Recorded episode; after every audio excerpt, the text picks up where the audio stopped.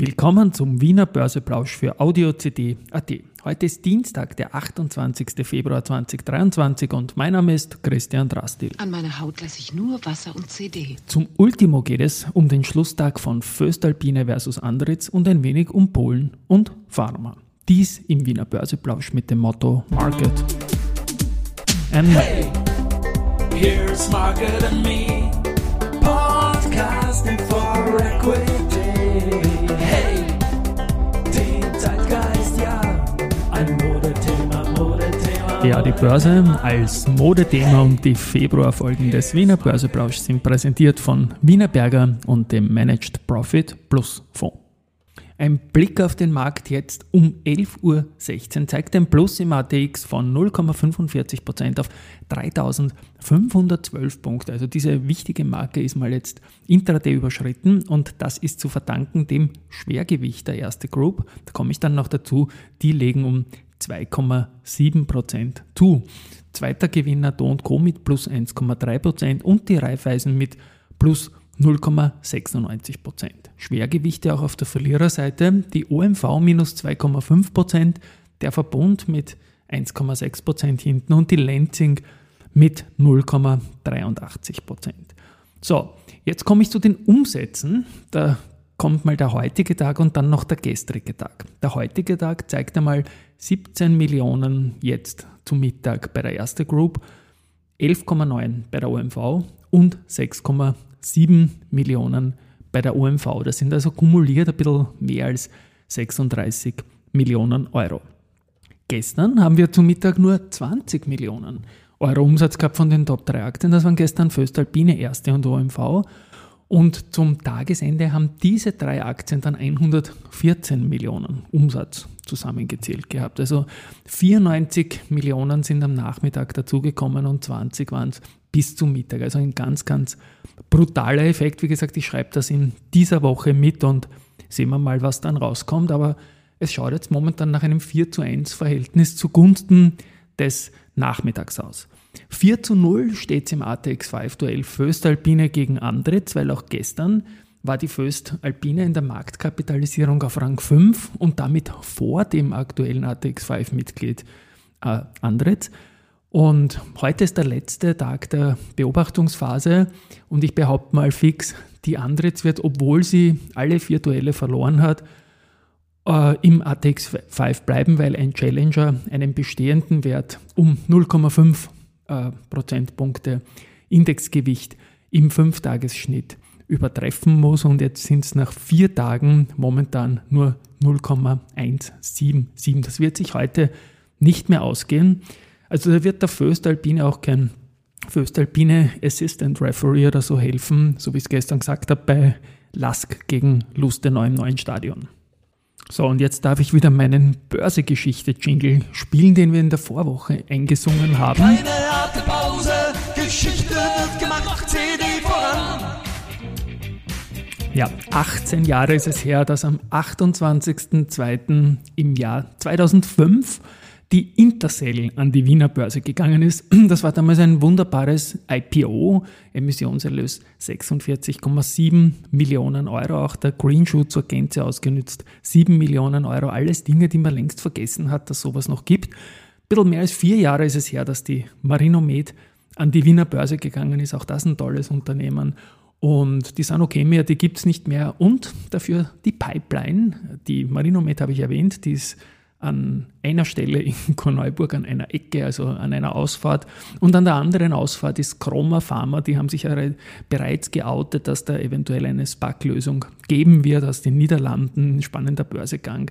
Peter Heideneck ist dort der Ex-CFO äh, von Polytech und da kann was kommen und ich bin wirklich guter Dinge, dass da auch die Wiener Börse irgendeine Rolle spielen kann, dass die Pharmabranche auch wieder noch stärker vertreten sein wird an der Wiener Börse.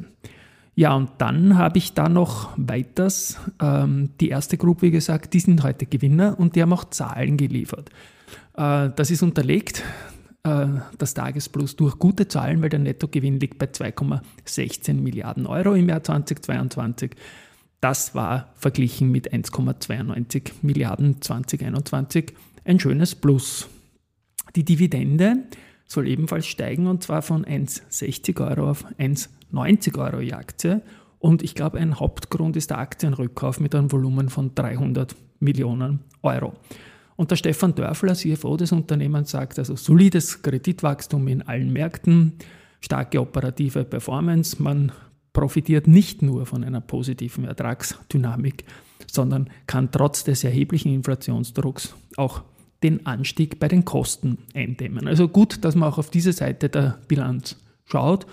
Und ja, schaut gut aus für die Bank und der Markt hat immer recht und die erste Group ist heute größter Gewinner und sorgt auch dafür, dass der ATX über 3500 Punkten ist. Wienerberger hat zuletzt auch eine Rekordjagd gehabt, was Jahreshochs betrifft. Und da gibt es Akquisitionen. Da werden die zwei nordeuropäischen Unternehmen Comprament APS und Streuer Gruppe übernommen. Da geht es in beiden Fällen um nachhaltige Fassadenlösungen. Insgesamt kommen 50 Millionen Euro Umsatz jetzt anorganisch mal dazu und 131 neue Kollegen und Kolleginnen in die Gruppe. Gut. Dann gibt es noch einen Punkt bei der OMV. Die wollen die E&B Vermögenswerte in der Region Asien und Pazifik verkaufen. Ja, auch das werden wir beobachten müssen und wundert mich eigentlich, dass trotz dieser Info die Aktie, aber die ist wohl mit der Branche heute im Minus. Einen Punkt gibt es noch zwischen Clean Energy und FMA, offenbar mehrere Punkte, weil es geht um verspätete Veröffentlichungen von den Jahresfinanzberichten 2020 und 2021. Das ist natürlich auch Insgesamt eine Sache, die es nicht geben muss, auch für die FMA lästig, aber offenbar geht es da jetzt um 265.000 Euro Strafe inklusive Kosten. Das teilt Clean Energy mit.